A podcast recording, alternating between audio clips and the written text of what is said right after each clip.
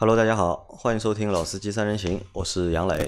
大家好，我是老倪。那这期节目，我和老倪帮大家重新做一遍 二零一九年七月份的，就是中国乘用车市场销量排行。因为这期节目其实，在上个星期我们和阿 Q 做过一次，但是在那期节目过程当中呢，阿 Q 的手机的信号干扰太大，而且这个干扰呢是在节目的后半段发生的。那我是在前半段我听了节目，但后半段我没有听，就是在录在制作这期节目之后呢，就是压制的时候没有听到那个干扰声，导致那期节目放出去之后呢，就是很多小伙伴就是我放出去的一个小时吧，就有很多小伙伴就是发了消息和我说啊，和我说就是有噪音有干扰，然后我听了一下，觉得好像的确是有干扰，所以我就把那期节目撤下来了。所以这期节目我们准备就是重新。来梳理一下吧，重新重新录一声。首先呢，在这里给大家就是打个招呼，对吧？表示抱歉。那这个是我们的就是工作的疏忽。那关于啊，其实如果我们在节目制作流程上面，如果是我们的问题的话，我们会坚决的就是承认这个错误，也会向大家就是表示歉意的。是吧？但是如果在就是关于一些车的，就是问题或者发表的，就是观点上面，那么如果大家觉得我们的观点和你的观点相左的话，那我觉得大家就是还是请请包涵，对吧？大家能够把我们的意见也当做一个就是参考嘛，因为很多东西其实也说不清楚到底谁到底是对的，谁到底是错的，这是就是不同的人发不同的声音，大家可以把这些不同声音拿做参考用。那在这个星期一的时候，我们发了一集，就是发了一个新的专辑，就是老秦的，就是一个人的专辑。我们给老秦开了一个秦师傅汽修杂谈，对吧？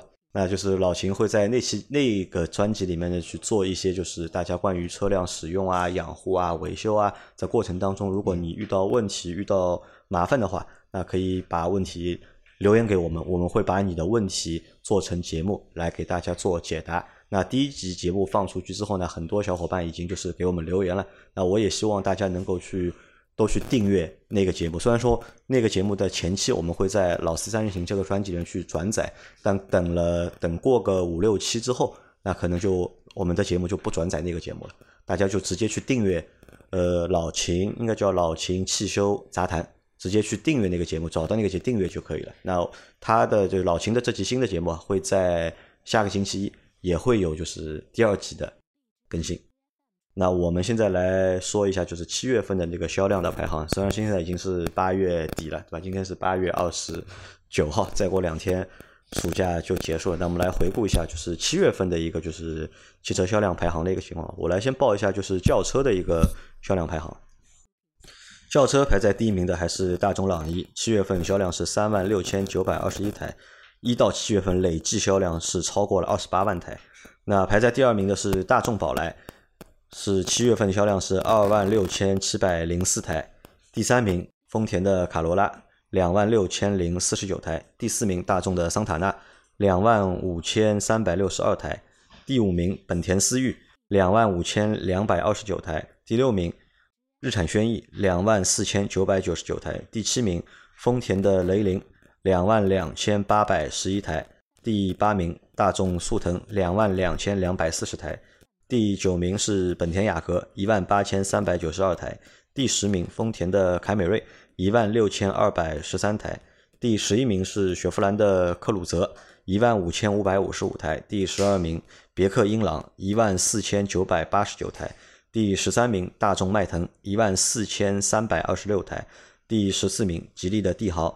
一万四千零七十七台，第十五名大众帕萨特一万三千三百七十台，第十六名奥迪的 A4L 一万三千零四十台，第十七名是奔驰的 C 级一万两千九百七十九台，第十八名奔驰的 E 级一万两千两百三十二台，第十九名是宝马五系一万两千一百四十二台，第二十名本田的凌派一万两千零十台。那这个就是第一名到第二十名的一个。排行的一个情况，那我们看到就是，反正大众朗逸还是当仁不让，对吧？持续保持着就是每个月度的这个销冠的一个宝座，对吧？包括就但是朗逸这个车，阿 Q 在我们在做上次在做这个节目的时候，阿 Q 说。他不是有块牌照，他不是空着嘛？嗯，他说要么不行的话，就是也去买台朗逸，嗯，试一下的。为什么这个车卖的那么好？他觉得好像，因为我们看一下价格，就是优惠的，其实还蛮厉害的。嗯，那全系基本上都有一个四万左右的一个就是优惠，对吧？你一台就是一点四 T 的，十几万的车优惠四万是很厉害，九九万多块钱，对吧？再配一个大众的标，对吧？看上去好像性价比还是蛮高的，还是是的。包括就是在销销量榜的就是前十名里面，就大众的车，它其实占了是好多台嘛。大众的车有有三台，有大众朗逸、大众宝来、大众桑塔纳啊，还有大众速腾。有四台车，对吧？前四名啊，前十名里面有四台是大众的。那我们看到第二个是在前十名有一个稍微有一个变化的是哪台车？是一台是本田的思域，本田思域就是它排到了就是七月份的就是轿车销量的就是前五，前五。这个成绩对思域来说，嗯，也是就是好像创了一个就是历史的新高。嗯那思域一般都能够排进前十，但是它能够挤到前五。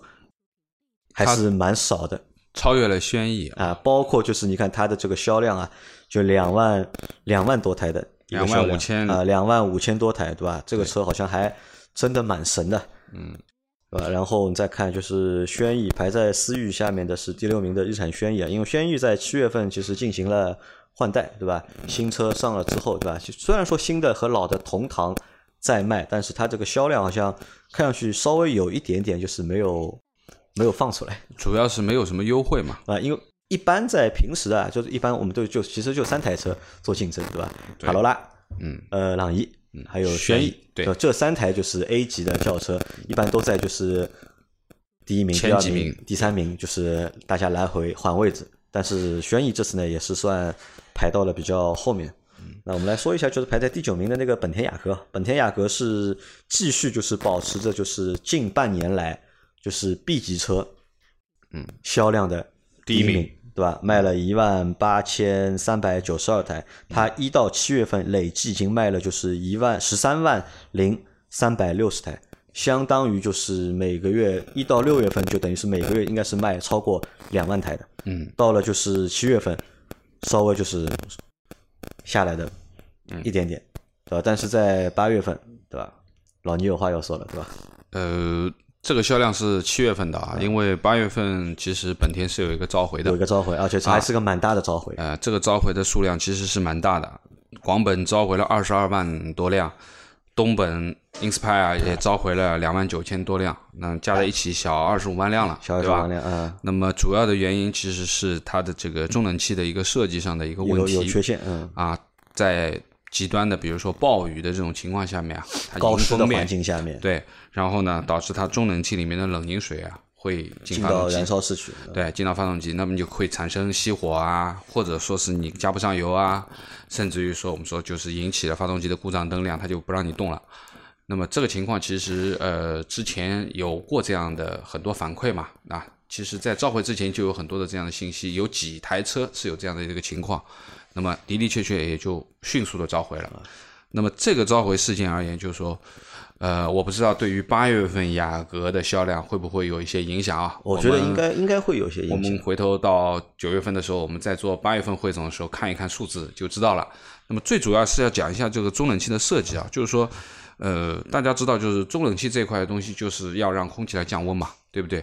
那么因为中冷器的大小其实和特别是风冷型的这种中冷器，其实是迎风面大，它的这个效果就会比较好。那么雅阁，你看啊，就是 1.5T 的这个发动机用的中冷器，那么只有雅阁这两个，因为它是同一个车型，它是尺寸是一样的，就和 Inspire。但是其实有很多1.5都是用这个风冷中冷器，比如说像冠道也有1.5，对不对？但是它的中冷器样子是不一样的，尺寸也不同。那么只有在雅阁上面发生了这个情况，一个是大家去看这个雅阁的车，它本身这个头是非常低的。啊，它头是非常低的，也就是说，它的前面的中冷器其实是比较薄，啊，它可能设计上面就是说原来没有这么薄的，那么因为进水和出水的这个位置啊，进来和出去的这个位置中间会有会有一些变化，那么导致的就是说这个冷凝水从出去的地方直接跑到发动机去了，那么这可能就是设计上的一个问题啊，设计上的一个问题，当然它也已经进行召回了，那回头看看到底。召回完了以后是一个怎么样的一个反馈情况？但是这种情况并不是全部都会发生，而是在极端的，比如说大雨、暴雨，又是高速啊，迎风面比较大的这种情况才有这种情况发生。那么这个，我想到八月份的时候，其实就可以看一看这两台车的销量是不是会受到一些影响啊。就其实我觉得本田啊，就是好像问题还蛮多的，就是一直就是遇到这个问题那个问题，机油增多也好啊，怎么也好，刹车也好啊，现在中领器又出问题。但这次我觉得这次的问题啊，就有一个和之前那些问题就是有一个不一样的地方是什么呢？就是好像这一次的就是处理的这个速度速度很快啊。很果断，对，也很快，对吧？也没有什么太多的扯皮，呃，对吧？说召回就召回了，就有几个问题啊。第一个就是高速失速熄火是很危险，要死人的。所以说这个事情是要值得重视的啊。有些可能皮皮毛毛的东西，可能厂家想倒倒江湖也有可能性的，对不对？但是这种真的要要命的事情，我觉得是开不得任何的玩笑。那么当然，这个很快速的召回这件事情，其实还是需要表扬一下的。啊，这个这个是应该要做到的事情啊！很多这种拖拖拉拉呀，或者说之前其实也有其他的品牌，对于某些事情一直是拖拉，可能要拖一两年。那么其实有的时候态度决定一切。那我觉得这个可能是一方面是就是本田就是本身处理这件事情的态度啊，可能变比的比以前更积极一点。那这是一种可能，它还有一种可能呢，是因为他的车问题出的比较多一点，所以相关部门呢对他的这个关注度啊也会 比较高一点，对吧？这个呢，我我我只能这样讲，就是他们受到的外部压力相对而言，就是说，其实日系的几个厂家里面，其实。本田相对而言其实是比较激进一点的，就是它的从产品的设计这一块，发动机啊、功率啊、性能啊各方面，其实它其实是比较呃比较激进的。它不像丰田相对比较保守，就是说很多都是以稳定啊，然后耐用作为一个原则。就其实本田很多发动机，为什么大家一直在说买发动机送车呢？其实很多本田对于就是很多动力方面的东西或者发动机方面的东西追求，其实还是。蛮高的，那么当然也会导致很多东西用新的，或者说很多东西去追求极致啊，追求一些功率等等，那可能会有很多隐性的东西产生。那么这个其实呢，也是本田一贯比较激进嘛，可能会导致这些后遗症。那么呃，本田说完了，说一下丰田啊，就是大家看一下，就是说这次的这个排名里面，卡罗拉是第三名，第三名对。那么这是七月份的排名啊，因为七月份卡罗拉还没有上新的。那么七月份其实上了一台雷凌，对，就是雷凌，雷凌是七月份上的。那么你看一下雷凌的销量也一下子上到了两万两千八百台，啊，这个也算创了一个新高啊，这也算新高。因为说实话，卡罗拉和雷凌之间其实说实话。中间的销售的这个关系啊，其实有点像本田的雅阁和 Inspire 一样的性质。对的，其实这个车就是包括就是这两台车的一个相似度啊，超过百分之九十五。对，但是销量差距其实蛮大的，要超过百分之五十。对对对。那么这次的话，其实它的换代这一块东西，可以说看到了，就是说呃，还是有一些反应。所以我觉得这一次就是让雷凌先换代，对吧？可能也是什么呢？就是也是照顾一下广丰，对吧？因为雷凌一直卖的就是销量没有就是卡罗拉那么多。对对对对。那么因为呃雷凌我没去看啊，因为新的那个卡罗拉，因为我这个月已经去看过了，当然还没有试驾车。回头他说月底到嘛，应该这几天就有了。回头我们下周可以去做一下这个试驾的这个情况。但实事而说，实事求是而说，就是说这个车子的的确确换了天阶以后，就感觉更动感了。啊，它就是说更感觉更扁，对吧？更宽一点。然后呢，整体而言呢，就是说呃，运动性感觉是比较强。那么内饰当然也是看上去也有提高。呃，比之前有提高啊，肯定是有提高。但是你要让它有多大的变化，我觉得也不认为。那丰田还是丰田。就没有太大的变化。这个车和轩逸去比的话，其实还是能有看得到一点差距。还是看得到差距啊，就是从用料啊，从触感啊，啊，然后从设计上面去看，其实，呃，我觉得我个人认为它没有轩逸的内饰好看啊，但是配置其实要比轩逸要高一点，呃，但这个我们到。到下回头我们再说吧。只是说一下这个销量的问题，就是说通过了这次的换代，就是说雷凌这个月的销量其实是比较高的啊，两万两千多，这是蛮高的一个，这也是一个情况。那么呃，另外呢，其实我们还是要看一下我们说的奥迪，奥迪啊，豪华品牌对吧？豪华奥迪 A 四 L 就是卖的是一万三千零四十台，对，排在了就所有豪华品牌轿车的就是第一名。对，豪华品牌第十六名啊，当然就是说后面我们说的 C 级、E 级、五系，对吧？那么其实都差不多，都是差不多一万出头，对不对？一万两千左右，上下也没几百台差。其实看这个销量排行，就一到二十名还蛮有意思的，就是排在第一名、第三名的，第一、第二、第三的都是 A 级车，对，叫家用 A 级车，就是都是十万块钱左右的。然后排在就是第十八、十九、十六、十七、十八、十九、十十六、十七、十八、十九，对对吧？十九是一辆 C 级了，啊对，是五是是十九是那个了，十九是五系了，呃，十九是五系，对吧？啊这四台都是豪华品牌的车，对对吧？那可能就是整一个，我觉得整一个就是市场的一个就是理论上要看，我就我觉得应该去看就是前二十名的一个嗯排行，这样的话就是比较客观一点，可能就是排在二十名以后的，那么相对来说呢，就这些车的就是竞争力啊，就可能就在轿车市场就不是那么强了。那在这个二十里面，就是我有两台车，我还想说一下，就一台是都是雪佛兰雪呃，一台是别克的英朗，还有一台是就是雪佛兰的克鲁泽，对吧？这两台车其实都是一个三缸的发动机，用的是同样的就是动力总成，对吧？但两台车的销量啊都是差不多一万五千台。那其实很多小伙伴都说，就是三缸机，对吧？没有市场，或是不受到用户认可。但其实啊，我觉得，其实还是有人买单的，对吧？只要你价格合适，对吧？样子造的就是把这个车的造的就是符合用户的一个需求。其实这个车其实还是我觉得还是价格决定，哎，价格可可以决定，价格决定，对吧？对对。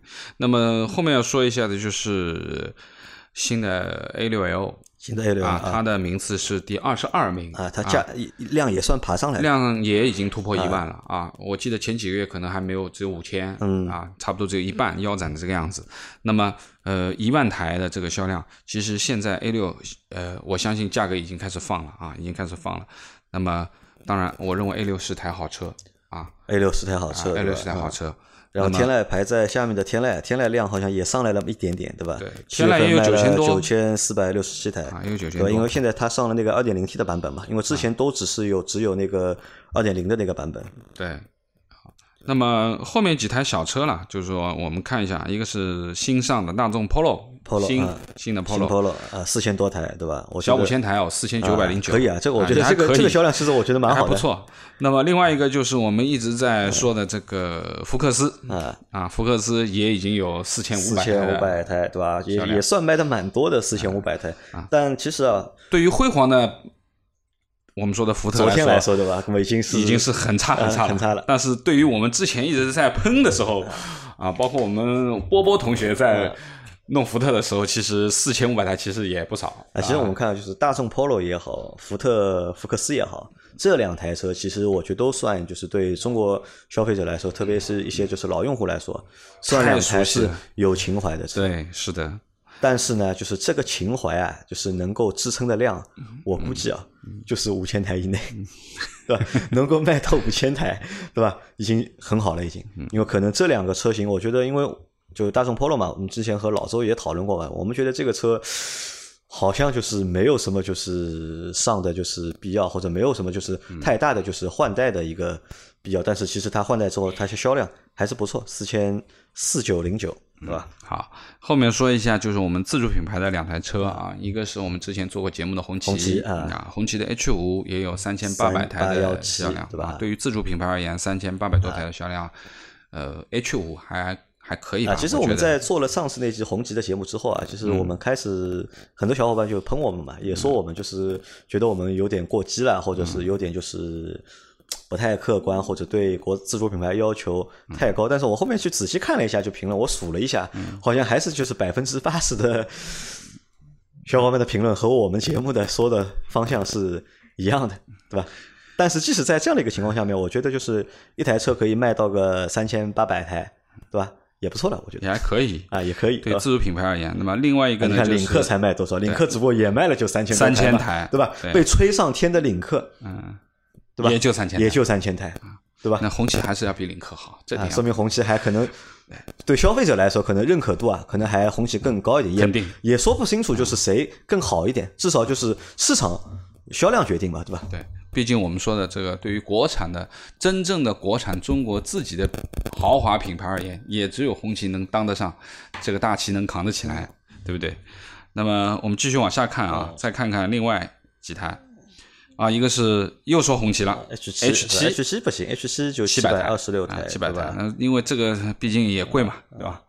那么另外一个呢，其再说一个很惨的一个很惨的一个品牌啦，就是我们一直在说的五零八，五零八啊，我们之前五零八也做过节目啊，我们也觉得整个的五零八的这个调教啊，驾驶的感觉还是不错的啊，包括换代了以后啊，它整体的前脸的造型其实也是有点蛮张扬的，对吧？也有点张牙舞爪的那个样子。那么，但是现在法系车实在是没法看，说实话，这个销量真的是太惨了。啊，也不知道 PSA 怎么办这个事情。啊，对吧？它整现七月份卖的是六百二十二台，整个一个一到七月份，哦，真的惨，三千3000台四十三台，啊，我们现在做的是七月份、啊，七月份啊，平均下来五百台都没有，啊太惨了。照这个趋势，它二零一九年它可能就是一万台都过不了真的要凉凉。啊，真的要真的要凉凉凉啊好，那么这个是我们看的一个轿车的一个排名情况。那么大家请关注一下，就是我们所说的前二十名的这个销量，可以这么说，前二十名都是在一万台以上的。呃，不止，就啊前二十名都在两万台左右。没有，前二十名。就前十名都是两万台，前二十名啊都是一万多台啊。最低的，我们说最后一个二十名，嗯本田凌派也要有一万两千零十台。那这是一个轿车的一个情况。为什么这么说呢？我们现在来说一下 SUV 的一个排行情况啊。我来说啊，先看一下第一名哈弗 H 六，两万三千零七十九台；第二名 CRV，两万两千一百三十二台。第三名大众探岳一万六千四百零五台，第四名啊奇骏日产奇骏一万五千六百台，第五名吉利博越啊一万五千零六台，然后第六名日产逍客一万四千三百九十八台，第七名奥迪 Q 五一万三千五百四十一台，第八名荣威 RX 五一万两千四百零七，第九名奔驰 GLC 一万两千三百四十九，第十名别克昂科威一万两千一百六十三，第十一名大众途观一万两千一百一十五，第十二名大众探歌啊，一汽大众的探歌一万一千一百零五，第十三名长安 CS 七五一万零九百五十三，第十四名是叉三宝马叉三一万零七百六十台，第十五名本田的 XRV 一万零六百八十七台，那么第十六名吉利缤越一万零四百一十台，第十七名大众的途岳一万零两百零四台，十八名宝骏五幺零一万零十二台，十九名丰田 iV 四九千六百零六台，第二十名奇瑞瑞虎八九千两百四十一台啊，这是前二十名的一个排名。那么大家看一下，就是除了第一名和第二名了第一名、第二名，销量过两万，对，剩下的都是一万多台，一万多台。那么轿车就不能比了，就对吧没？法比，而且呢，就是到二十名的时候，其实已经跌破万了，已经只有九千多了、啊，九千多了。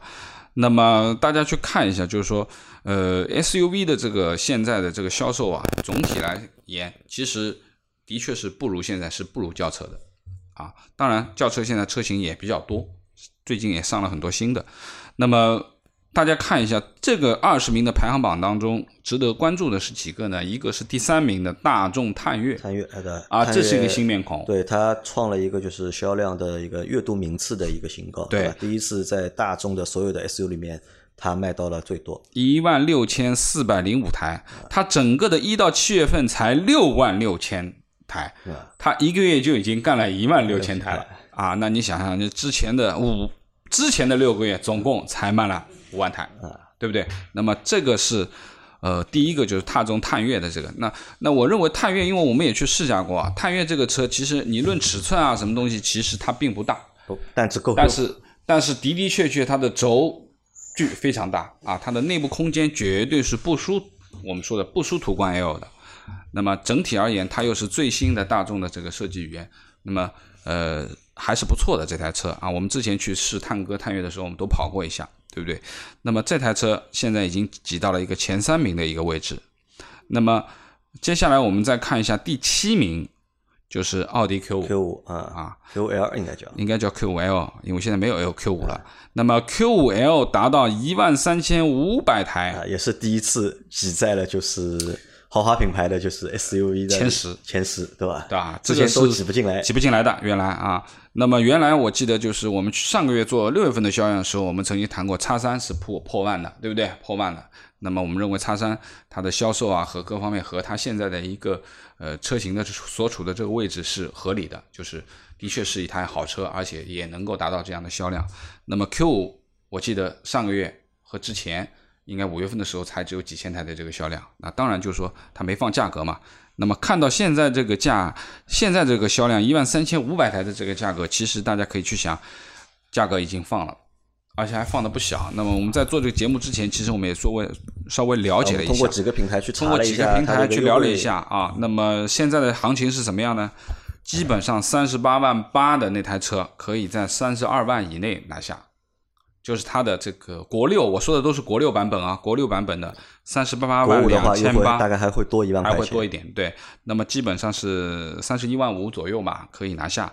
那么另外一个就是它的呃第二个配置，就是我们其实是我们 Q 五现在主力卖的这个配置，就是四十一万三千八的那一款，就是四零的呃上面的那一款。那么它其实也是可以在三十二万左右可以拿下，其实这个优惠幅度更大啊，其实更大。那么再说就是顶配了，就是大家不太可能去购的那个四十九万八的顶配，那么实际的成交价应该可以在四十万拿下。那我前面还在跟杨磊说，我说。对于一台 Q5L 或者说 Q5 而言，我我在选车的年代之前那辆车的时候，也是看过 Q5，我只知道四十二万左右，你只能最多买一台中配的，或者是中低配的这个 Q5。你要买到高配的车，你肯定是四十五万、四十八万以上的。那现在打完折，你四十万就可以拿到一台顶配的 Q5L 了啊！奥迪很多科技的东西。都在顶配上面啊，包括很好的音响啊啊，还有一些主动的安全啊等等。那么的的确确，价格一放了以后，差不多就是八折嘛，就是五十万的车现在四十万，那么打八折，那么大家可以去关注一下啊，关注一下。那么这是 Q 五的一个情况。那我们看啊，就是排在第五名的是吉利博越，还有排在第八名的荣威 X 五，这两台车在八月份。他们也都上了，就是新的版本。博越好像是上了一个叫博越 Plus，然后 X 五它上了一个 iX 五的就 Max 的一个版本。那这两个就是关于这两个新车，我们到九月份我们也会新开就是一个专辑，我们会新开一个专辑是只聊新车的。嗯在那个节目里面，就是我们会去做这两台车的一个就是介绍。那我们看，就排在第十一名的，排在第十一名的是大众的途观，对吧？这这个也可能是大众途观，就一年里面，就是可能总会有一次会排出就是前十以外，对吧？这个主要的原因，我觉得可能是因为 估计是流水线大概检修，就是减产，就排产少啊，排产少了嘛，所以就是它的一个销量就下来了，也导它的一个销量就是它的一个产量少了之后啊。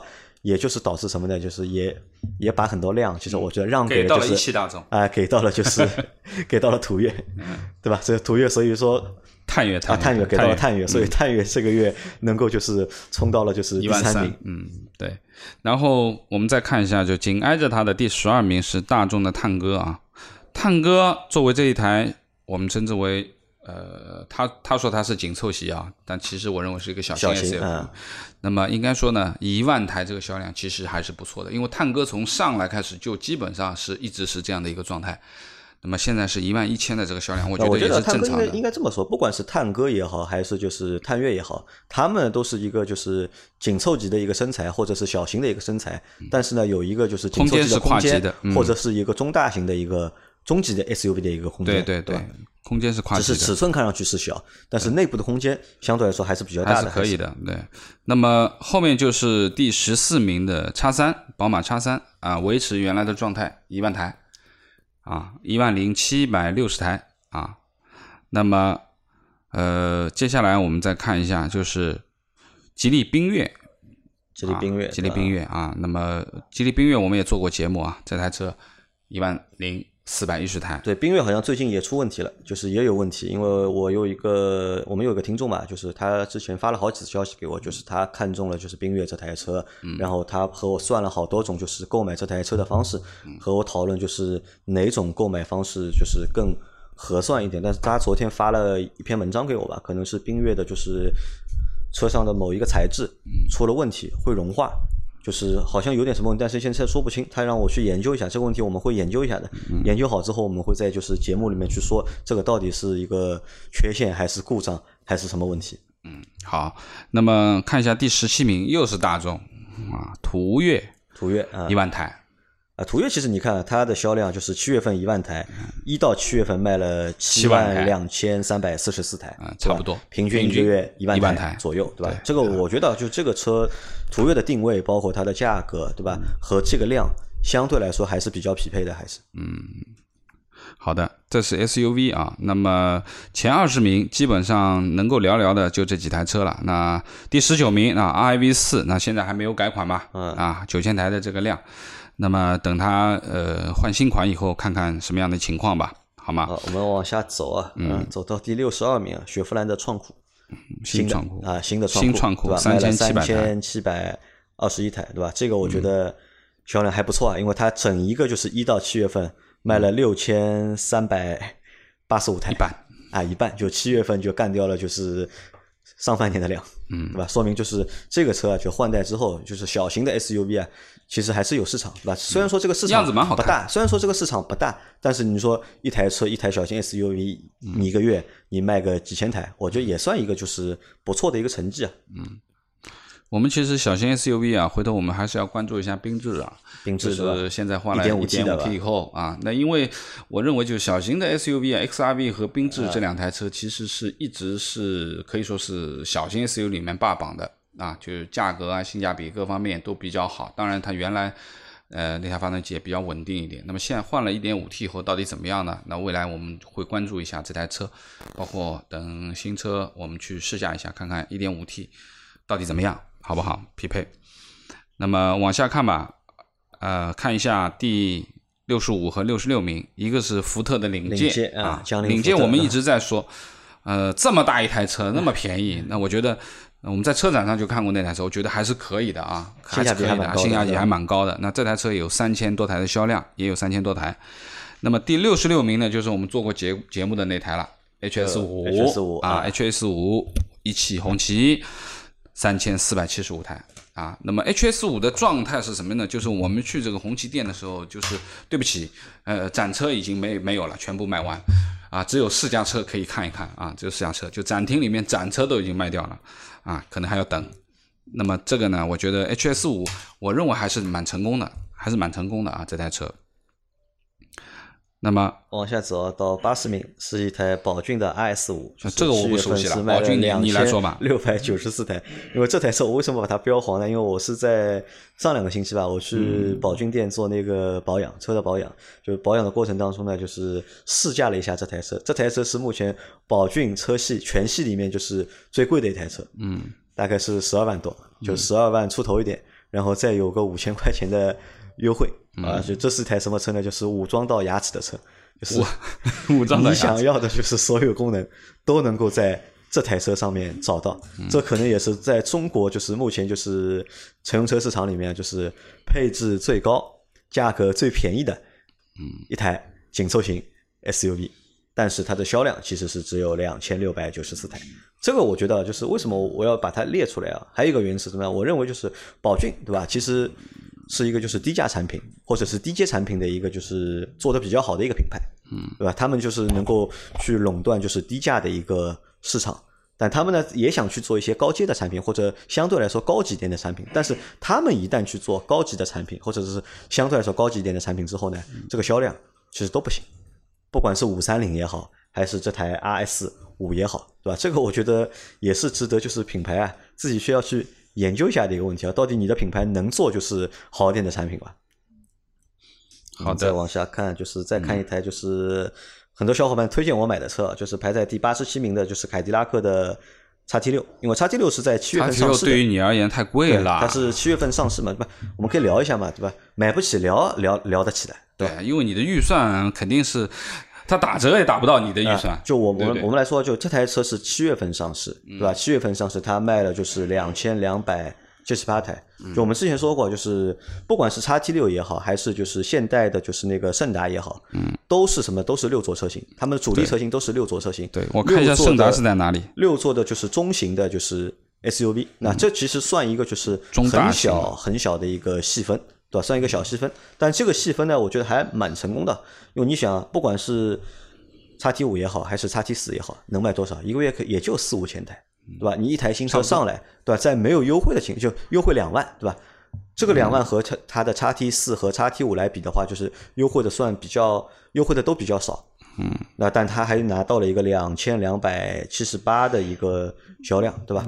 我觉得还算不错。但我们群里面已经已经有小伙伴去试驾过这台车了，已经就和我说这台车呢，就是空间 OK，对吧？外观看上去也很大气，配置也不错，就是它的就是入门版的配置其实已经很高了，已经很高但这个台车他觉得就是有一个比较大的问题，就刹车的这个就是调教啊，有点问题，就头段非常软。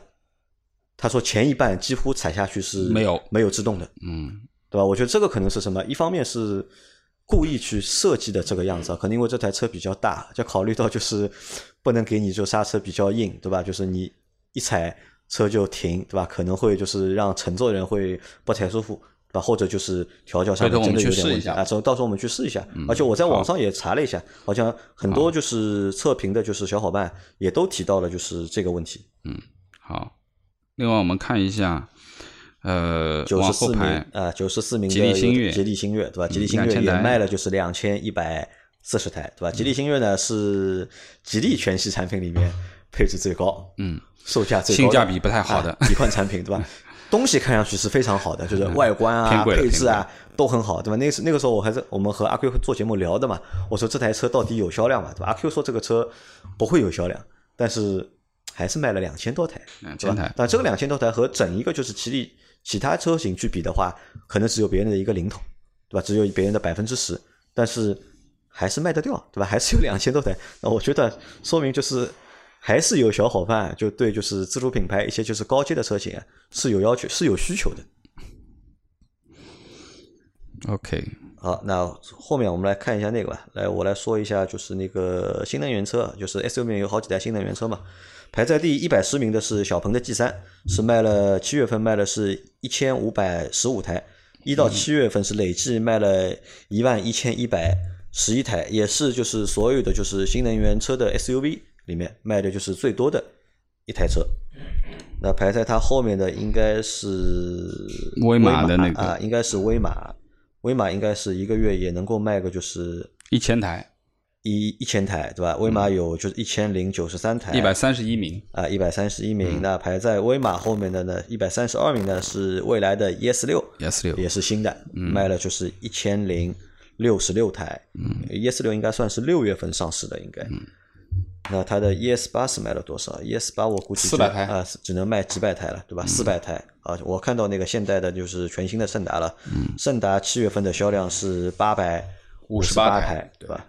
八百五十八台啊。对于胜达这台车啊，就是反正我们那天去静态的去看了一下，的的确确配置是非常之高啊。呃，里面说实话也蛮好的，我觉得，啊就我觉得蛮好对于这个价位而言，啊真的蛮好。因为我觉得，如果大家真的对就是六座车有需求，或者对这个空间有需求的话，嗯，就可以可以去看一下这台车，因为这台车其实你看，就是和就是凯迪拉克的 XT 六啊配置去对比的话，其实规格是一样的，对吧？都是二点零 T 的发动机，对吧？六座的布局，一个是九速，一个是八速的 AT，对吧？都有就是各种各样的功能，对吧？只是就是品牌不一样，但这两台车看上去还是蛮像的，还。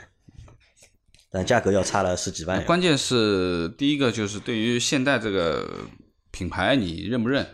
第二个呢，就是这台车呢，其实我觉得这个头跟尾巴其实还是有点不协调。你觉得有点不协调啊？就是呃，怎么样讲呢？就是说你看头去想它尾巴，你就就很难想象，或者说你看到尾巴的时候，你去想这个头应该是什么样的，其实是和你的这个脑子里面的想象有点落差啊，有点落差。就是但相对来说，不像一台车。啊但我觉得相对来说，对就是胜达来说，在整一个就是现代的车型里面，胜达这个车的外观还算正常，我觉得。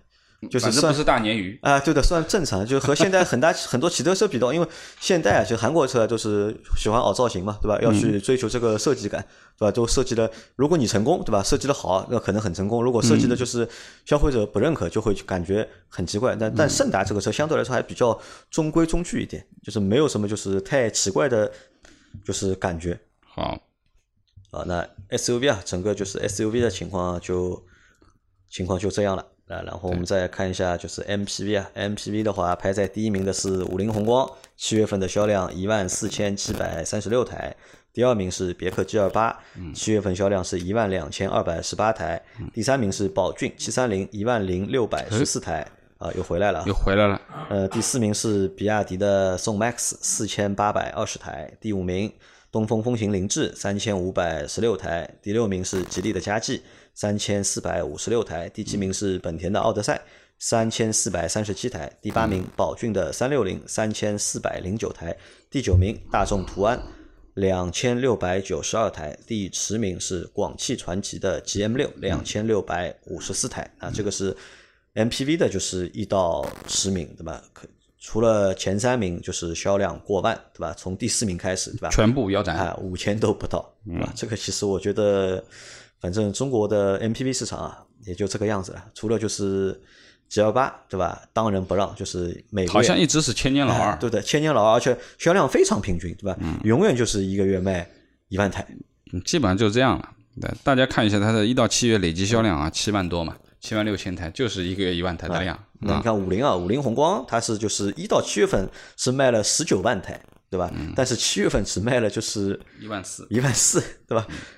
好像传说就是他们关了好几条，就是那个就是生产线吧，我不知道是什么情况，对吧？但这个车的销量也反正也算下来了，反反倒是宝骏七三零倒上去了，因为七三零好像在前面几个月都是只卖就是六七千台、五六千台这个样子，对吧？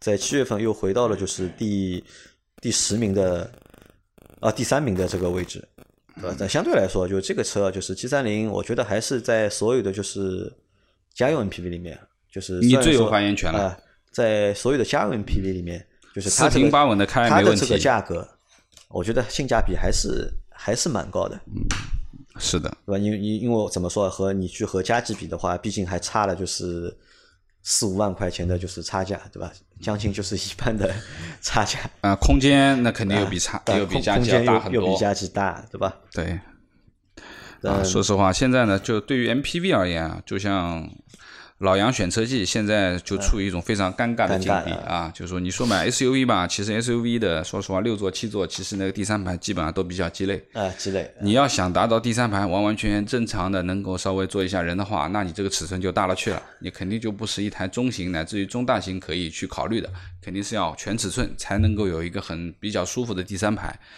那么如果说你选了中型或者说中大型的第三排，如果一旦满员的话，你的后备箱又没有，就是你能坐人，你就不能放东西，你放东西就坐不了人。其实只有二者选其一，那这个就是 SUV 对于老杨而言的这个我们杨老板而言的一个困扰的地方。而且呢，SUV 呢又都偏贵，对吧？你要买到这样的一个尺寸的 SUV 呢，它的价格其实都都不不便宜宜，对吧？而且能够让我去选择的就是车型啊，其实也不多嘛。目前能够看得到的其实有两台，对吧？看上去就是符合我要求的，嗯，但有一台还太贵，对吧？超出预算。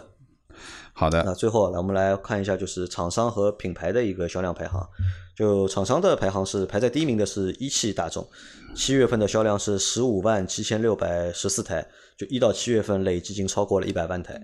那第二名是上汽大众，嗯，七月份的销量是十四万五千一百台，对吧？也是一到七月累计销量超过了就是一百万台。嗯，第三名上汽通用十一万一千五百六十七台，第四名是吉利汽车九万一千三百七十五台，第五名东风日产八万零九百九十七台，第六名是东风本田七万四千零一台，第七名是广汽丰田六万两千台，第八名是上汽通用五菱五万六千六百五十九台，第九名一汽丰田五万五千三十台，第十名上汽集团五万三千六百四十八台啊，这个是厂商的，就是一到十名。然后我再报一下品牌的一到十名啊，品牌排在第一名的肯定是大众，对吧？七月份是二十二万八千四百零一台，第二名是本田，对吧？十二万五千零七台，第三名是丰田，十一万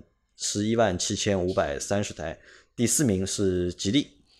八万一千六百八十一台，第五名日产八万一千一百二十八台，第六名是别克五万六千二百九十六台，第七名是奥迪五万三千八百十三台，第八名是奔驰四万九千五百六十一台，第九名现代四万八千二百七十一台，第十名宝马四万两千九百六十七台。啊，这个就是厂商和品牌的排名。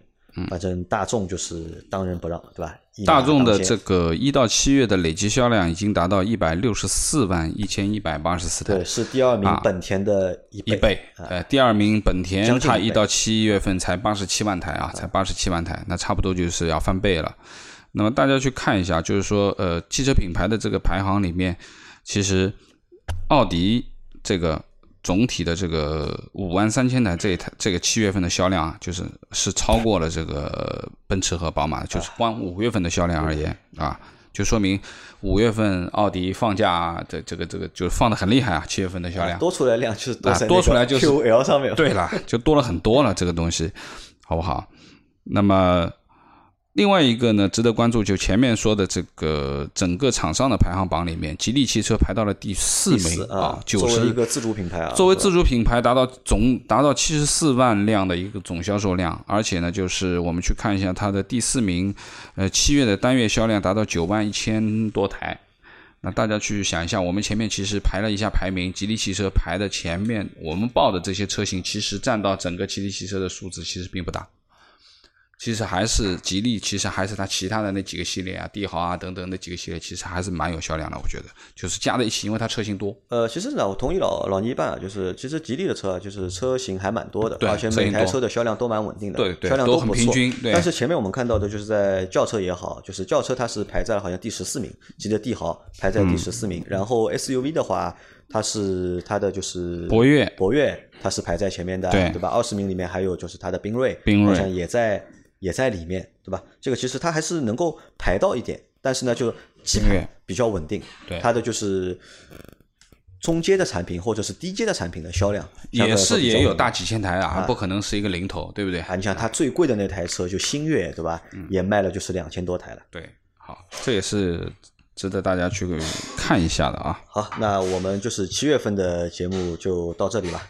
好吧，好，我们八月份再看看上来的这些新车吧。啊，好啊，或者说发生了很多故事的车，是不是有一些变化啊？那这个都要到九月份对吧？去说八月份的事情。对，好，那感谢大家收听我们的节目，拜拜，拜拜。